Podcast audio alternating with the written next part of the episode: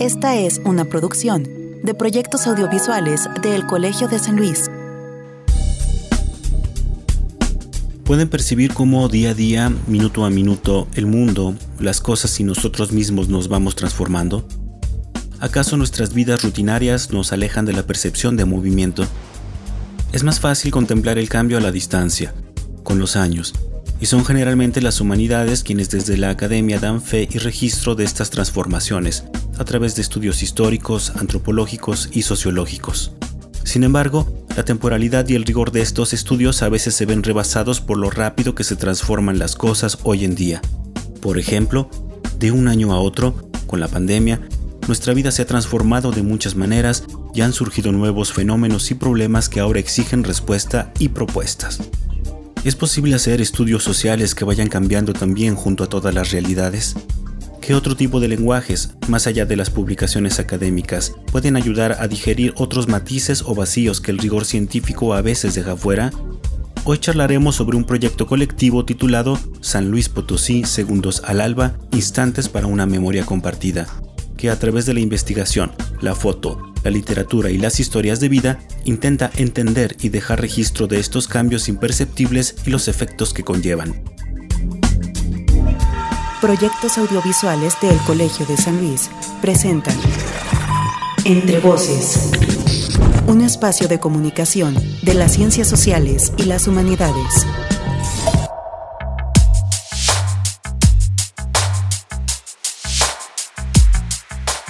Qué gusto darles la bienvenida a una entrega más de Entre Voces, el espacio de comunicación de las ciencias sociales y las humanidades del Colegio de San Luis, un centro público de investigación del CONACYT ubicado en San Luis Potosí, capital.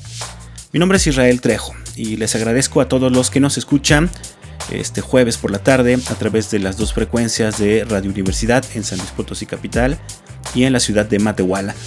También gracias a quienes escuchan nuestras retransmisiones de los viernes en la mañana a través de la radio del Colmich, estación en línea del el Colegio de Michoacán, también una institución muy cercana a el Colegio de San Luis.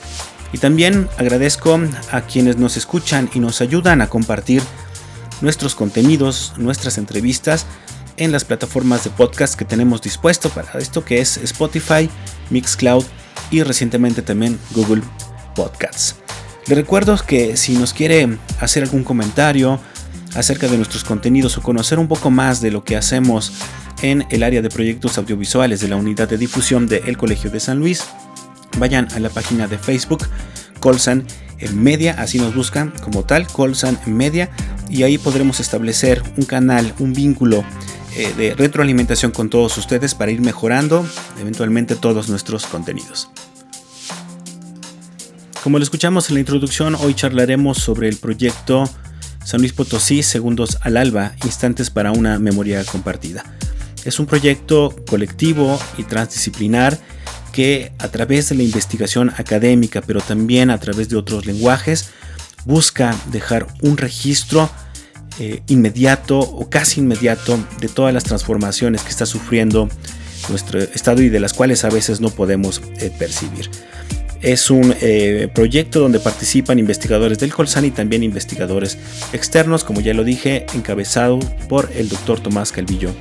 Una. Será una charla muy interesante, tal vez el título del proyecto le diga poco o tal vez le diga mucho, pero precisamente eso es lo que vamos a descubrir durante la entrevista. Pero antes de iniciar con la conversación, lo invito a que conozcamos un poco más de nuestro invitado. Regresamos ya para iniciar con nuestra charla.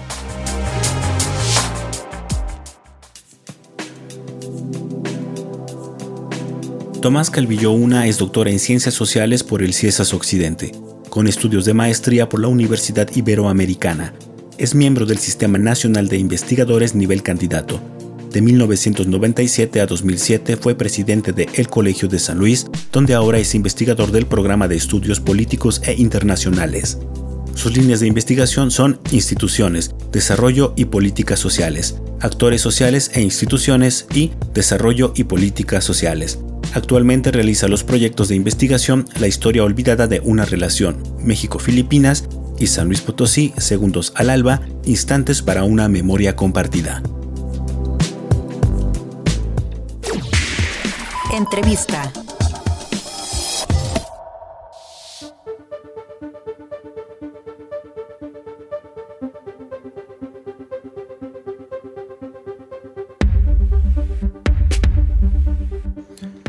Es un verdadero gusto tener conectado ya de manera remota desde Giritla, San Luis Potosí, al doctor eh, Tomás Calvillo Una, investigador del Colegio de San Luis, del programa de estudios políticos internacionales, pero como muchos recordarán también fue él uno de los fundadores y el primer presidente del Colegio de San Luis de 1997 al 2007. Y con él vamos a charlar sobre un proyecto eh, que tiene pues bastantes... Em, eh, formas expresivas y además reflexivas y que me parece muy interesante por lo que busca de fondo, que es un proyecto que se llama eh, San Luis Potosí Segundos al Alba, instantes para una memoria compartida. Y como de este también se desprende una colaboración del Colegio de San Luis con un centro cultural en la Huasteca Potosina, donde ahora el Colsan está pues realizando varias actividades. Es que Tomás, de verdad mucho gusto que estés en Entre Voces. Ya tenía un rato que no, no estabas por acá y sobre todo para hablar de, este proyecto que ahora traes entre manos. ¿Cómo estás? ¿Qué tal, Israel? Muchas gracias por la invitación y pues contento de poder platicar otra vez contigo y con tu auditorio. Exactamente, un programa pues que tú mismo viste nacer desde eh, inicios del Colsen y que bueno, este año cumplió 15 años ya en Radio Universidad, aunque el programa tiene ya prácticamente la edad del Colegio de San Luis, por ahí 22 años más o menos, 23 años. Ya un programa que, ha ido creciendo y madurando. También me da mucho gusto que, estés charlando con nosotros. Y bueno, eh, tú, Tomás, siempre has sido una, persona eh, que además de digamos, ejercer desde la práctica académica en cuestiones de historia, de la diplomacia, también siempre has tenido como esta especie de búsquedas reflexivas, ¿no? Eh, profundizar en cuestiones reflexivas sobre lo que pasa en nuestra, en nuestra sociedad, sobre lo que pasa en, nuestro país y en, otros muchos este, aspectos. Eh, y en ese sentido, este proyecto que, que, planteas tú desde el año, que fue hace un año y medio más o menos que iniciaste cuando me comentabas lo de hacer estos podcasts y estas conversaciones. Em, al principio creo que yo no lo este, entendía muy bien, pero ya conforme han ido saliendo diferentes productos de este mismo, creo que, entiendo por dónde va el sentido. Pero cuéntanos un poco para, explicar de qué trata este proyecto. Eh, ¿De dónde viene esta, búsqueda, Tomás? De intentar eh, tener un registro de, este momento histórico en San Luis Potosí, eh, donde tú estás percibiendo que está habiendo muchos cambios, ¿no? Mira, viene, eh, está vinculado, como, como bien lo señalas, a trabajos que tienen este, una vinculación académica originalmente, es decir, una investigación, una reflexión, la, producción de un texto. Este, yo lo vería acá en un texto que le llamé El rato de la interioridad, donde fundamentalmente lo que está detectando uno, que es lo que detectamos millones, no está descubriendo ningún hilo negro, es el cambio tan veloz que estamos viviendo. Tal vez ahondo más en ese tema de la, de la velocidad del cambio, cómo afecta nuestra representación de la vida y de las cosas. Entonces, aterrizándolo a San Luis Potosí, es evidente que la imagen con la que hemos crecido eh, y vivido en San Luis Potosí durante las últimas tres, cuatro o cinco décadas, este, dependiendo de, de, la generación a la que pertenezcas, este, ese San Luis ya cambió, ya no está allí y no obstante, en la representación que tenemos, incluso en la parte más, si tú quieres, más superficial, que es la, parte del turismo, de cómo se construye San Luis Potosí hacia los otros estados, hacia el país, hacia fuera del país, cómo se ve ese San Luis Potosí, sus monumentos tradicionales, etcétera, todo eso se ha movido, se está moviendo muy rápidamente. Entonces, ahí surge la idea de registrarlo, ¿no? con imágenes, y surge un vínculo pues un excelente fotógrafo tuvimos la oportunidad de Gabriel Figueroa Flores, que no es ajeno a San Luis, o sea, tiene muchísimos años. Yo te diría que cuando fue en los 90 aquel número de Artes de México dedicado a la ciudad de San Luis por la conmemoración de creo que de 450 años o de la fundación, este, eh, él, vino a San Luis yo no lo conocía, vino a San Luis como fotógrafo de artes de México a tomar algunas imágenes. Y después, ahí sí ya hubo una relación más, cercana. No hace muchos años presentaron en el Instituto de Bellas Artes su obra y un libro que sacó sobre sus 30 años de, sin ruptura de visitar la Sierra de 14. Entonces era alguien muy cercano al paisaje potosino. Y la idea era, bueno, vamos a, buscar a alguien que venga, fotografíe y este, vamos a retratar esta, este, movimiento que está pasando en San Luis Potosí sin que nos eh, eh, atengamos a la tradicional división del Estado, por ejemplo, como en cuatro regiones, ¿no? Centro, Altiplano, Huasteca, Zona Media. Vamos a dejarlo más abierto a temáticas este, yéndonos más a temáticas y, lo que ahorita te explico, vasos comunicantes que, juegan más como trabaja la poesía, ¿no? La poesía trabaja mucho con la metáfora y te permite en una línea o en dos líneas ver realidades que son muy diferentes, que no tienen nada que ver y sin embargo le encuentras un punto de enlace y, te descubre una experiencia nueva. Vamos un poquito jugando con esa imagen de la poesía. Y entonces ese era un tema. Bueno, vamos a abordar el, Estado desde esta óptica. Dos, vamos a, a, esas imágenes, vamos a agregarle la investigación del investigador tradicional del de, colegio, como somos, ¿no? Formamos un, un grupo, al principio estuvo Briseida López y Jorge Morán, después eh, han seguido, pero ya más retirados colaborando, y, estuvo Beatriz Montserrat Gómez muy metida, este, Enrique Ron apoyando en la parte de la plataforma, eh, Alejandro Roque en la parte de la, de la, de la redacción, etc. Entonces formamos un grupo y empezamos que cada imagen que se tomara tuviera un trabajo de investigación al lado, que fueran los datos duros, que, que sueles como investigador buscar, entrevistas, una especie de etnografía, entrevistas, acercamientos. Y así empezamos a retratar todo y dos, un concepto que tal vez sea crítico, vale la pena hacerse una autocrítica, pero que era, era necesario. Este, no vamos a plantear cuestionamientos si lo que estamos retratando no eh, eh, sea algo que sirva o no sirva, etcétera. ¿no? no era, queremos retratar aquel esfuerzo que cientos y miles, claro, no digo cientos y miles, pero cientos y miles de potosinos y potosinas hacen diariamente. Es decir, levantarse temprano para sostener a su familia y sostener la maquinaria, si tú la quieres saber hablar así, de la sociedad, ¿no? Ese esfuerzo, por eso este, segundos al alba, ¿no? Y por eso instantes y segundos para hablar de la velocidad, hablar de la, de la velocidad como un tema central. Y entonces empezar a acercarnos y valorar el trabajo de la gente y no importaba en este caso de qué clase social era o de qué actividad profesional tenía. lo que nos interesaba era ubicarlos, valorarlos y sobre todo resaltar con la imagen, que es, tú sabes, lo, sabes muy muy bien en tu trabajo, este es un mundo de imágenes más que de palabras. ¿no? Es un mundo de imágenes y entonces resaltar con las imágenes y atraer al lector este, a que se acercara vía las imágenes. Y como segunda parte era crear lo que llamamos un libro virtual o un libro vivo, que era, bueno, vamos a empezar a subirlo a la plataforma y esos temas que los focalizamos, vamos a, son llaves para entrar, por ejemplo, si fuimos a, a fotografiar a La, a la Paz, a, a, Matehuala, las minas de La Paz, este, y estuvimos ahí, bueno, en esas imágenes y con las entrevistas que hicimos, que pueda haber entrada a la bibliografía que está escrita sobre la minería. Y entonces que el lector que entra pueda, si le interesa profundizar en el tema, pueda este, vincularse, ¿no? Entonces, por ejemplo, a Moisés Gámez, que es un experto en minería, ¿no? Y que la obra de, Moisés, un investigador del colegio, no nos atenemos nada más a los del colegio, pero empezamos por ahí, este, puedan tener estas otras salidas y se sepa.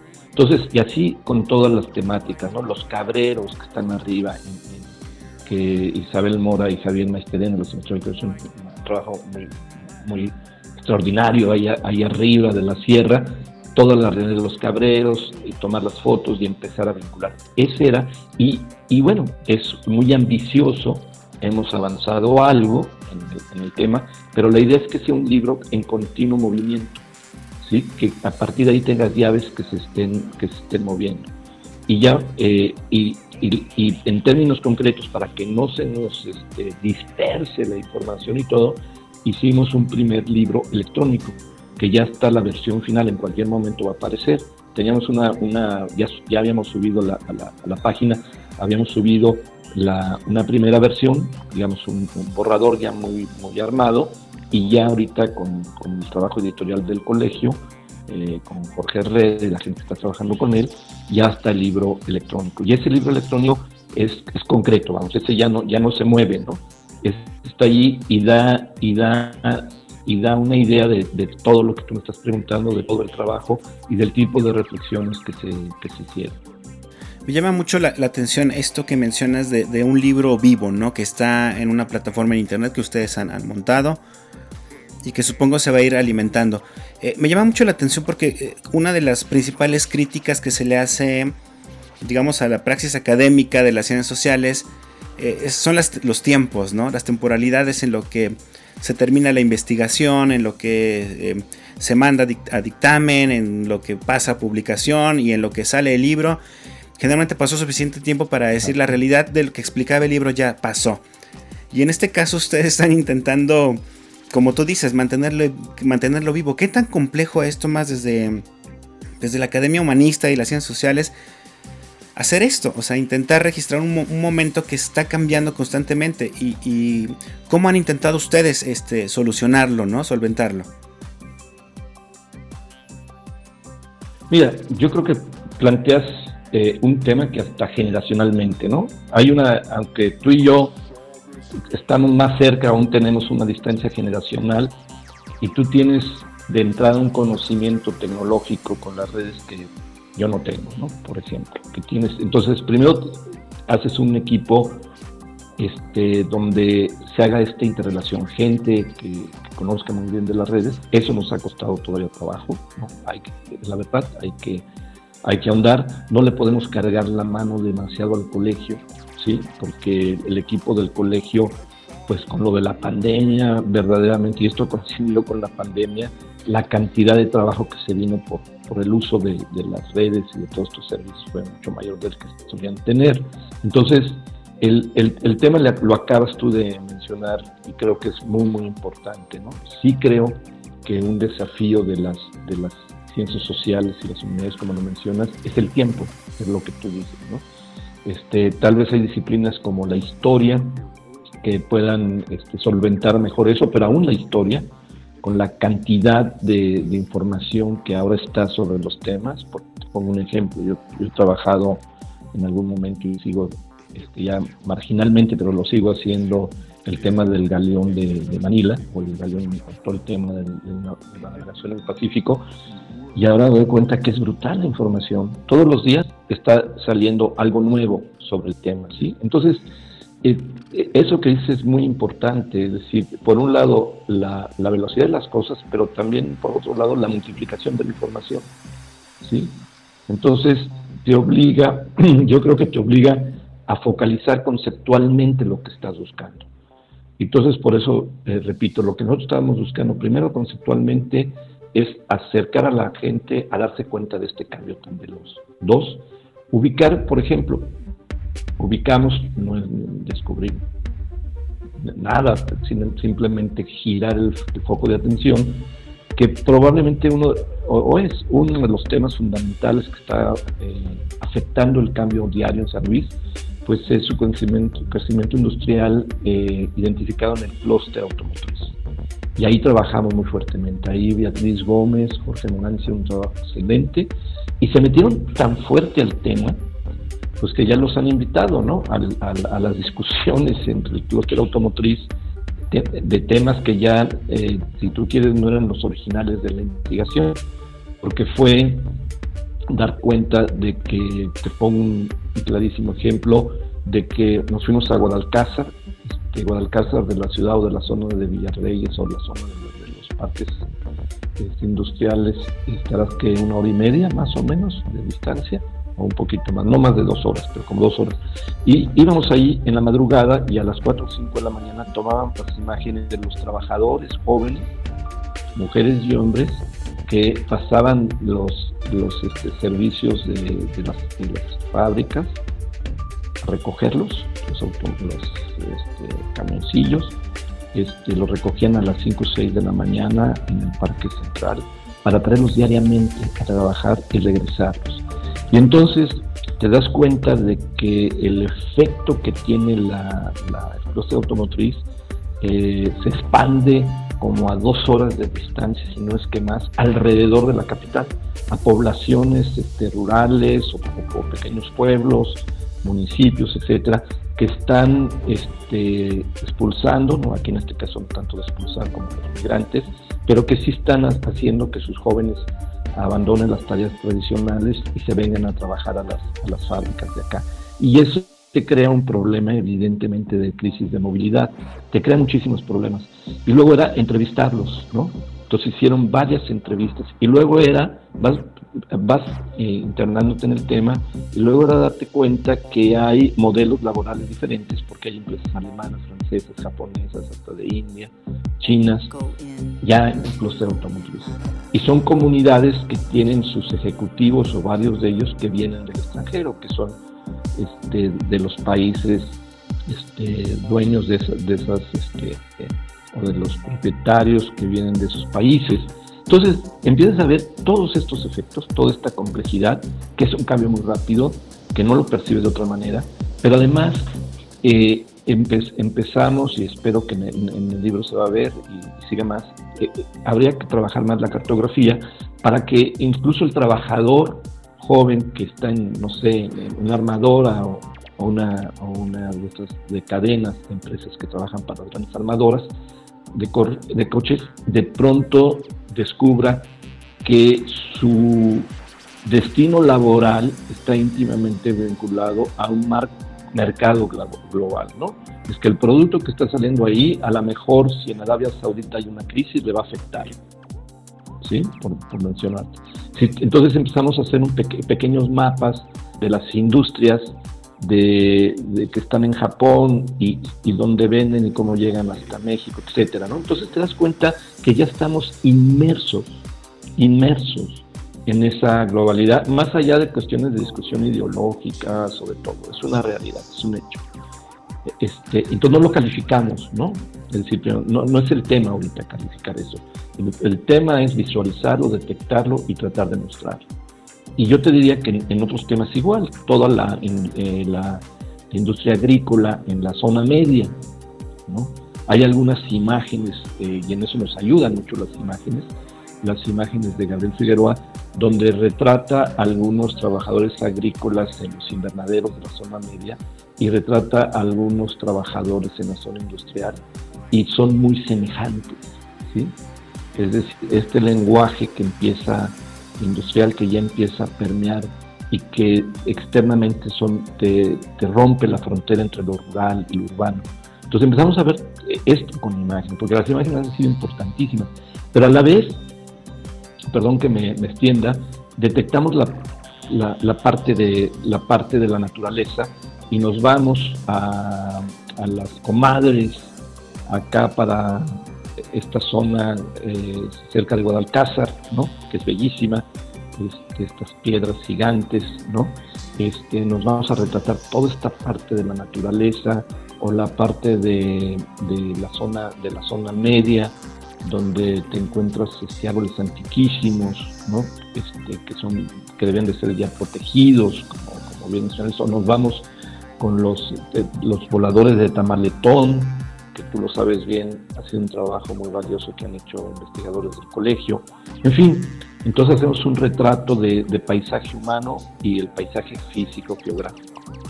Me parece un, diálogo interesante entre lo que permanece, digamos, y lo que cambia alrededor, no olvidando que, la misma historia del, del, ser humano está también muy ligada al paisaje, por ejemplo, ¿no? Y en ese sentido, este diálogo que ustedes están proponiendo, creo que es uno de los, de los buenos aportes precisamente de este proyecto. Pero bueno, vamos a irnos a nuestra primera pausa, Tomás. Tenemos que hacer un, pequeño corte. Y regresando, eh, me gustaría que nos hablaras de las actividades que han realizado junto con este proyecto, porque también es un proyecto que se ha mantenido muy activo en términos de divulgación con distintos sectores sociales. Han hecho desde, bueno, has hecho desde podcast hasta exposiciones fotográficas, presentaciones editoriales, en fin, que nos platiques un poco de todo lo que han realizado en este sentido y cómo esto deriva también en una colaboración eh, con un centro cultural en Gilitla, Casa Ixba, donde ahora el Colson tiene ahí un convenio para hacer algunas actividades en este municipio, en este bello, bello y ya este eh, paradigmático municipio potosino que, le está dando visibilidad a nivel internacional, sobre todo después de, todo el tema de, de, Leonora Carrington. Pero bueno, vamos a hacer nuestra primera pausa. Estamos charlando con Tomás Calvillo sobre el proyecto San Luis Potosí, segundos al alba, instantes para una memoria compartida. Regresamos en un minuto a Entre Voces, el espacio de comunicación de las ciencias sociales y las humanidades de El Colegio de San Luis. No se vaya.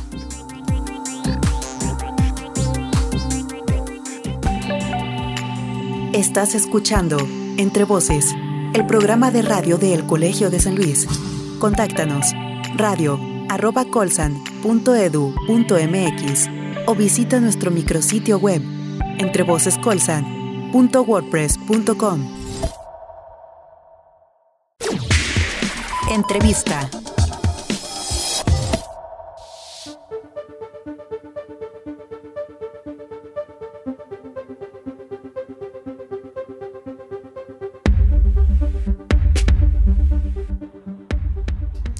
Estamos de regreso en Entre Voces, el espacio de comunicación de las ciencias sociales y las humanidades del Colegio de San Luis. Me da mucho gusto que sigan con nosotros. Quiero saludar de nuevo a la gente que nos escuchan en las dos frecuencias de Radio Universidad los jueves por la tarde, en la frecuencia de la ciudad capital y también a quienes nos escuchan en la frecuencia de Matehuala, San Luis Potosí. Un saludo a todos ellos. Eh, gracias también a quienes escuchan la retransmisión en la radio del Colmich, estación en línea del Colegio de Michoacán.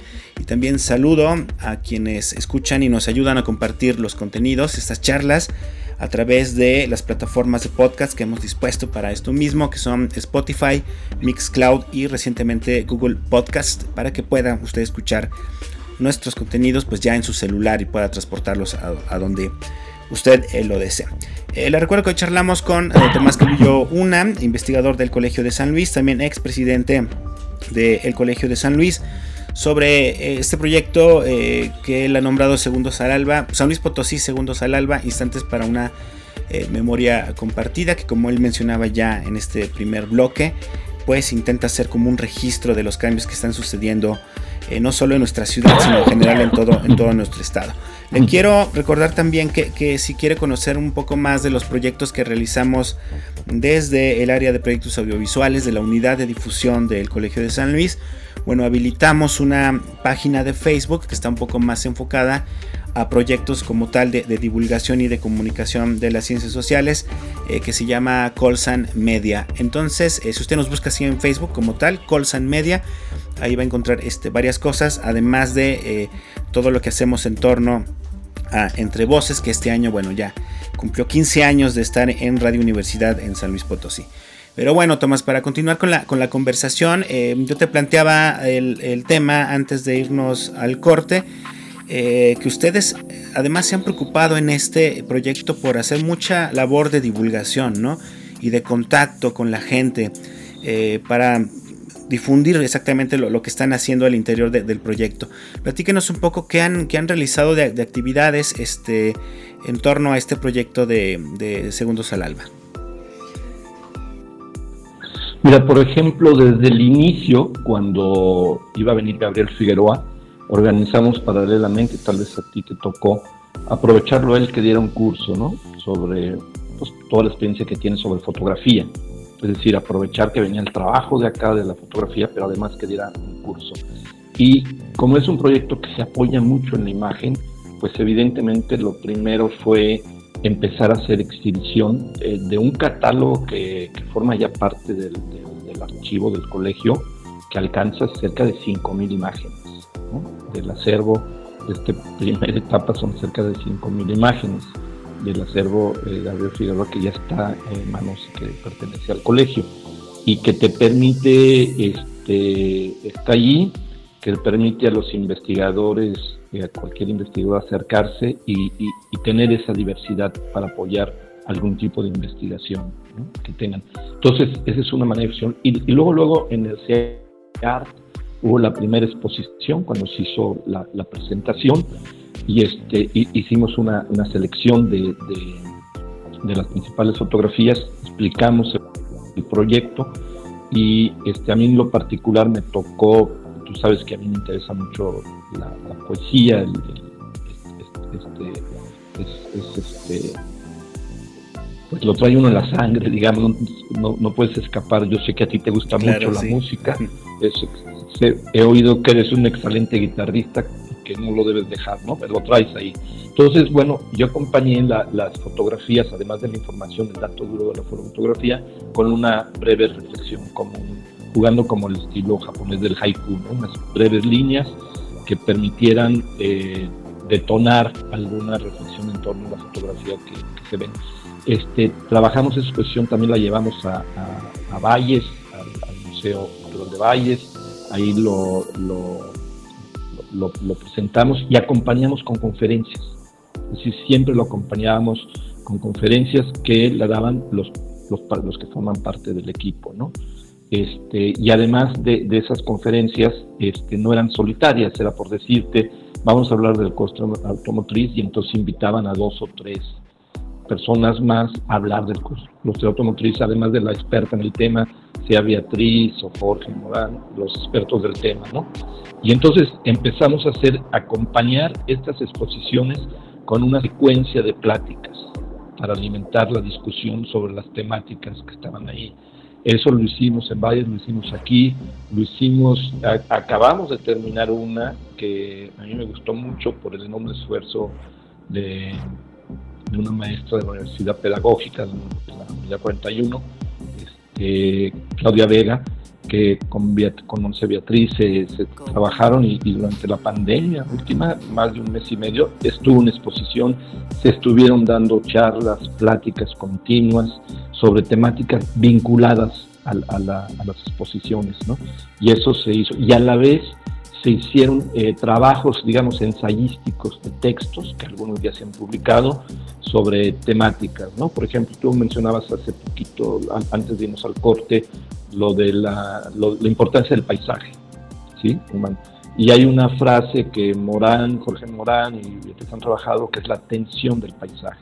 Entonces teníamos imágenes fotográficas de esta parte de la zona de Terreros, por ejemplo, hacia, hacia, Villa de Reyes, sobre la carretera, en donde todavía hay una población que, que tiene este, sus fuentes de trabajo, son agrícolas, tienen su pequeño ganado, siembran, etcétera, pero a menos de medio kilómetro, a un kilómetro, ya están las bardas de la industria, se las están comiendo. O nos vamos históricamente con, un dron a fotografiar la zona de Morales, y tú tienes ahí las antiguas chimeneas ¿no? de, la fundición de los años 20 y 30, de la época que eran los Guggenheim los dueños, y tienes la, la, planta de zinc, y del otro lado tienes Villa Magna y toda esta zona industrial. Entonces es muy impresionante cómo vista desde ahí, desde una toma aérea, y por otro lado, conceptualmente, con la pura frase, tensión del paisaje, tienes para hacer todas las investigaciones que quieras, ¿no? Es decir, tiene, tiene consecuencias sociológicas, este, políticas, económicas, etc. Entonces, eh, y, se han ido publicando poco a poco ensayos sobre, sobre algunos de los temas este, abordados, ensayos ya más académicos, que son evaluados, como tú dices, eh, que toman tiempo, etcétera, que están saliendo estos productos. ¿no? Incluso el libro electrónico pasó por esa evaluación, entonces tardan más en salir. Pero te menciono lo que tal vez fue más interesante. El libro electrónico fue, es el primer libro que a mí me toca, lo trabajamos colectivamente, lo redactamos colectivamente. En un salón del colegio empezamos a tratar las imágenes, seleccionamos un grupo de cinco personas aproximadamente que estábamos involucrados en el tema, seleccionamos las imágenes, cuáles consideramos las más pertinentes, llegamos al acuerdo y dijimos, bueno, sobre estas vamos a trabajar y empezamos a redactar. Y discutíamos la redacción. No me acuerdo ni cuánto tiempo fue, de nos echamos semanas discutiendo la redacción y luego a ver, de ahí creo que salieron 40 temas, ¿sí? Y luego, en verdad, fue un trabajo muy padre, porque fue un trabajo en equipo que es muy difícil, tú lo sabes, ya es el nivel de, de redacción y todo. Claro, había un experto en redacción, en este caso Roque, y yo también trabajamos en la parte de redacción, pero la discusión de, de, escribir los conceptos, fue una discusión colectiva. ¿no? Y hacíamos, a ver, esto va después de esto, ¿no? Y por ejemplo, si vamos a meter en el libro, en el orden, no era un orden, como te digo, de las zonas del Estado, ni era un orden temático necesariamente laboral, era un orden, por ejemplo, una foto de la madrugada de los trabajadores yéndose, como la y luego una foto de las Madres de la Cruz. Este, hay que recordar que nos tocó la beatificación de Concha Cabrera, que es la primera beata potosina, y que, bueno, representa una huella cultural importante católica en San Luis. Tuvimos la oportunidad, pedimos autorización y nos fuimos a ir a sus conventos a las 5 de la mañana a retratarlas a las monjas, nos permitieron entrar a su capilla y ver su práctica de oración y meditativa. Las estuvimos fotografiando, las entrevistamos, etcétera, ¿no? Y entonces también aparece este registro, digamos, ahí, ¿no? Como el de los cabreros arriba y todo este, todo este trabajo de vinculación este, era una discusión eh, colectiva de qué era lo que permitía conectar dos temas que aparentemente eran muy distintos. ¿sí? Y así fue como lo, lo fuimos este, llevando. Y bueno, a través de este trabajo este, en, la, en la zona huasteca, a mí me tocó este último año, ya terminó mi, sabático, este, a mí me tocó mi sabático, ¿sí? Y por razones de la pandemia y todo, pues me focalicé en ciertas cosas, ¿no? Eh, tenía algunas temáticas que, la, que se va a incorporar y que se incorpora al trabajo de ahora, que estaba más conectada con la cuestión naval, en la que andaba, ahorita, ahorita lo menciono, pero este, yéndonos a, la Huasteca, recuperamos, y a mí me tocó impulsar esto, recuperarlo, porque eh, traía la experiencia, como tú dices, que ya se van a cumplir 25 años, que cuando empezamos el colegio, desde que empezamos el colegio, sobre todo Lidia Torre, que fue fundamental para la construcción del Colegio de San Luis, antropóloga. Ella venía de una generación muy vinculada a Teresa Rojas, que era la directora de ciencias y todo, y desde antes del colegio, cuando éramos un centro de investigación todavía, empezamos con Lidia a la cabeza en esta temática a trabajar la Huasteca, ¿sí? Y luego estaba Agustín Ávila, que se incorporó, que era experto en la Huasteca, y entonces se hizo con Ciesas una colección editorial tú debes conocer, muy valiosa, sobre la Huasteca. Y vinieron varios expertos de la Huasteca. Entonces la Huasteca siempre estuvo en la, en la mente de la posibilidad de abrirnos hacia allá, de irnos a, vincular más fuertemente. Bueno, a partir de este proceso, y lo resumo rapidísimamente, eh, eh, puse a trabajar eh, un concepto este, que, que, sirve de eje a lo que va a ser la casa y lo que empieza a ser ya la casa Colsan Gilicla Isma, es largo nombre, ahorita lo explico.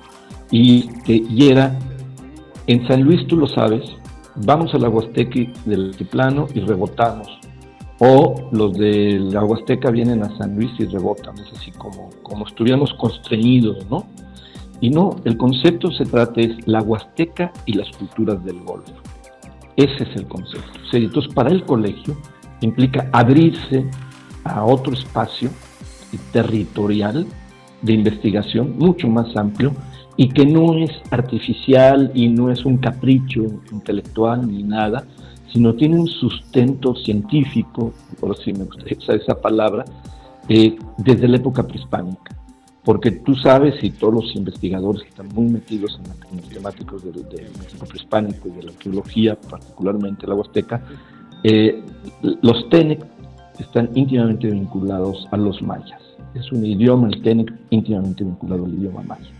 Y cuando hablas con los expertos, eh, ahí la entrevista, el podcast que tú dices, que de Guillermo Aguja, que le hicimos, hablas con los expertos temática y todo, te vinculan a que todo eso y más otros estaban durante siglos, estoy hablando varios siglos, vinculados a través de los ríos y de la navegación ¿sí? a través de los ríos. Y lo que hoy es San Luis Potosí estaba vinculado con Campeche, con Tabasco, con Yucatán, con Chiapas, ¿sí? Estaban vinculados, estaban vinculados, con otra temporalidad si tú quieres, pero estaban vinculados. Igual hay investigaciones hacia el río Mississippi también. Entonces, tú tienes esa plataforma de toda esa región abierta a, lo que hoy son entidades federativas que están vinculadas a San Luis por su historia, por su geografía, por su vegetación, su flora y fauna, como Tabasco, como Campeche, etc. Bueno, la Huasteca ya tienes los, los a Veracruz y a Tamaulipas incluidos. Entonces, ese era el concepto. Vamos a trabajar a San Luis como un puente hacia el Golfo de México y hacia los estados ¿sí? del Golfo, pero además hacia lo que te trae el Atlántico, ¿sí? que era la salida a Cuba, Nueva Orleans y Europa. Y tú tienes el otro eje que es Veracruz, Puebla, Ciudad de México. Bueno, pues está este eje Pánuco, Tampico, Río Verde, San Luis y el noreste de México. Coahuila, Monterrey. Por allí históricamente ha ido un flujo continuo, ininterrumpido de mercancías, comercio, influencias, etc. Y este es. Entonces, vamos a crear un eje de, investigación, de articulación en Gilitla, que como tú dices, no solamente es un, lugar que ha llamado la atención por los Airway Games, el surrealismo, las huellas, todo lo que sabemos, pero más que eso está en un lugar estratégico. Por un lado, podríamos verlo como la entrada a la Sierra Gorda, y aquí tú sabes, te vas, este, estoy al lado de la carretera Jalpan, y de ahí sales a San, Juan del Río y a la Ciudad de México. Y por otro lado estás a no más de tres horas de Tampico. Y, y en línea derecho de Veracruz está muy cerca. Es decir, y entonces recuperar esta regionalización que rompe esta manera tradicional de ver la relación con la Huasteca y que nos abre a San Luis Potosí y en el caso del colegio a un panorama y a un horizonte riquísimo. Si tú vas al Museo Nacional de Antropología o vas al Museo eh, Carlos Pellicer de Arqueología en, Villahermosa, en ambos museos vas a ver los mapas de la, de la, de la cultura olmeca y de la cultura maya y todo, las culturas del Golfo, y verás que aparece en la Huasteca, lo que es la Huasteca Potosina. La famosísima eh, exposición que anda dando vueltas, que estaba en París, que envió el actual gobierno a, a, Francia sobre la escultura olmeca, las grandes cabezas olmecas, por ahí hay varios videos que fue termina con puras esculturas de la Huasteca Potosí, y con la famosa que le llamaba el arqueólogo Guillermo Aguja la Venus de la Huasteca, con la famosa pieza este, arqueológica, bellísima. Entonces, este, esta es la idea y, y, trabajamos con quién estamos empezando a trabajar, con las universidades interculturales, ¿sí? Que hay cerca de 11, si mal no recuerdo, en San Luis, pero hay varias, la mayoría están en la Huasteca, y cerca de Gilitla hay 4 o 5. Entonces ya hemos hecho relación, todo este año estuvimos haciendo gestiones con los directores, conociendo, porque son eh, jóvenes, mujeres y hombres licenciados que salen de las comunidades, trabajan intercultural, pero que el colegio empieza a trabajar con ellos en lo que nosotros nos especializamos, que es en investigación. ¿sí? Es una empezar a trabajar proyectos de investigación, es lo que nos interesa, a partir de las temáticas fundamentales de, ellos. Y, por último, rapidísimo, lo de los ríos, que te digo, es uno de los temas vitales, y ahí incorporamos a, un buen amigo e investigador y una gente que conocí en el tema, que es del País Vasco, Javier Agote, que ya estuvo en el colegio tiempo atrás, ojalá venga este año puedes entrevistarlo, que es un experto, en, él tiene un, pequeño astillero reconocido por la UNESCO, donde construyen, donde han construido eh, barcos del siglo XVI, al, recuperando las formas de la construcción de la época antigua. Y es un experto que ha también viajado a lo largo y ancho de, en Indonesia, en Chile, en Argentina, encontrando esta investigación que hay muy poco en México de cuáles eran el tipo de embarcaciones que usaban los pueblos prehispánicos, ¿sí? los pueblos originales hace dos mil años, tres mil años, qué embarcaciones usaban. Entonces, desde esas hasta las que había todavía a, principios o a mediados del siglo XX, recuperar toda esa tradición es parte y tenemos la ventaja que la Universidad Autónoma de San Luis Potosí tiene la carrera de arqueología. Entonces le abre un campo de arqueología muy interesante. Hemos hecho alianza con el Instituto Nacional de Antropología e Historia que forma parte del comité académico de la Casa San y que son los que se van a ser responsables de esta, de esta investigación. Entonces, ese es así a grandes rasgos. Hicimos un convenio con el IXBA, el Instituto Giliclense de Bellas Artes, una, una fundación privada que tiene unas instalaciones dignas, buenas en el centro de Gilitla, y que el presidente del colegio, el doctor este, David Vázquez, acordó con el, presidente de la fundación, el, ingeniero Tonatiuh Monroy, llegar a un acuerdo para que el colegio pueda usar las instalaciones y a cambio el colegio apoye en sus actividades culturales Y entonces ahí estamos, estamos en ese nivel empezando, eh, tenemos muchos eh, potencial para, para empujar.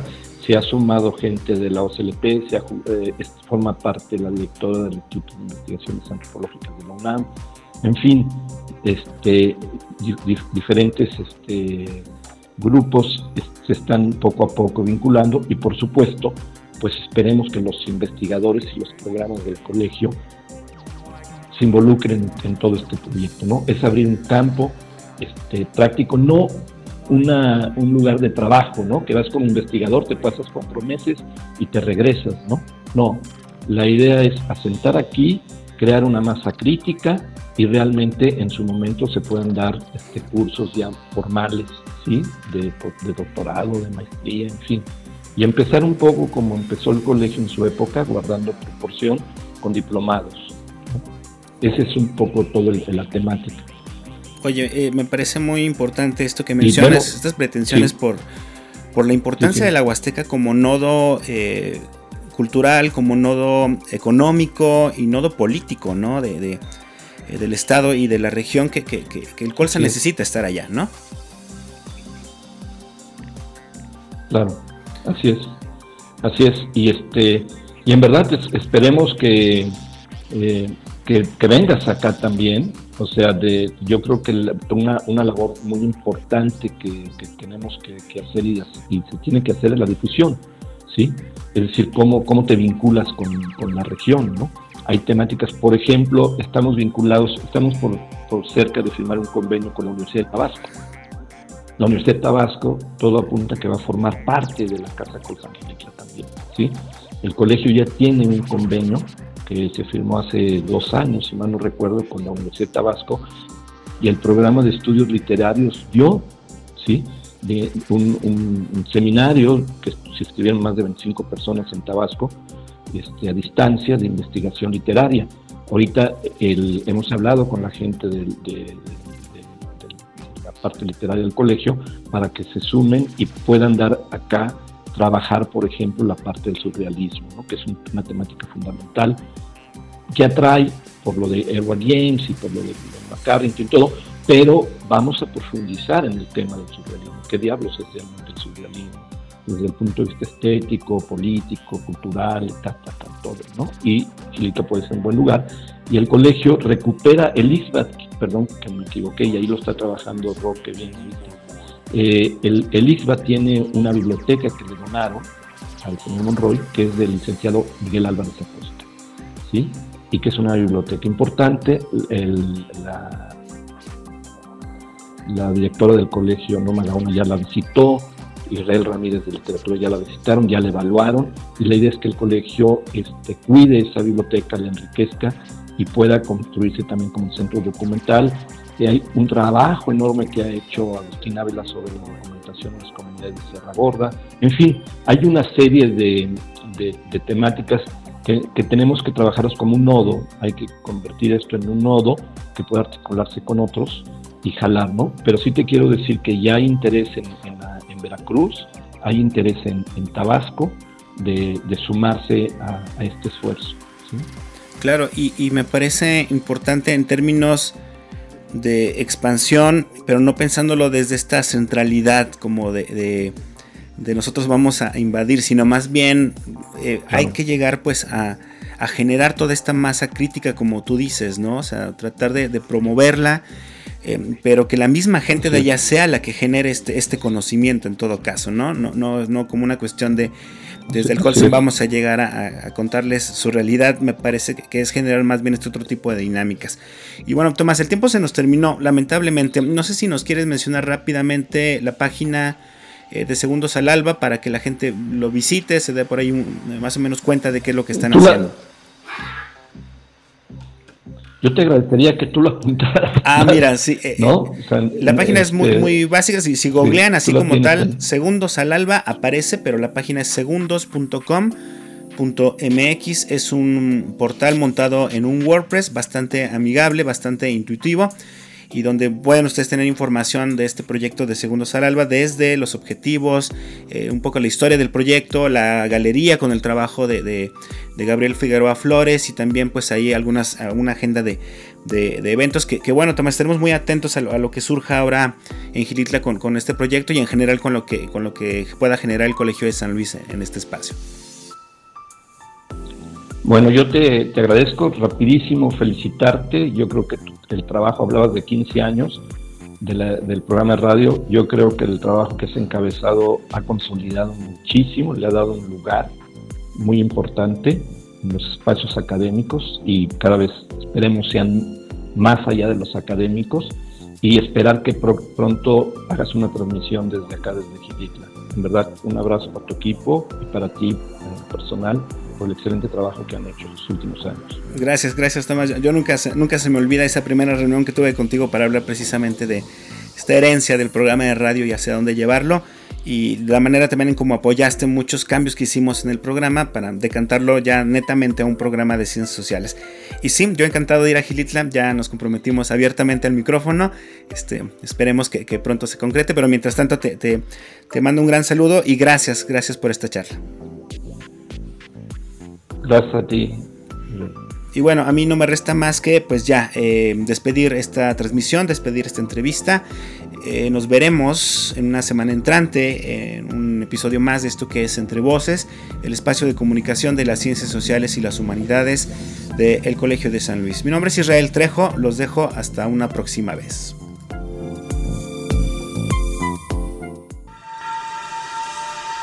Esto fue Entre Voces espacio de comunicación de las ciencias sociales y las humanidades. Producción. Proyectos audiovisuales del Colegio de San Luis. Conducción y contenidos. Israel Trejo Muñiz. Realización. Lucero Negrete Espino.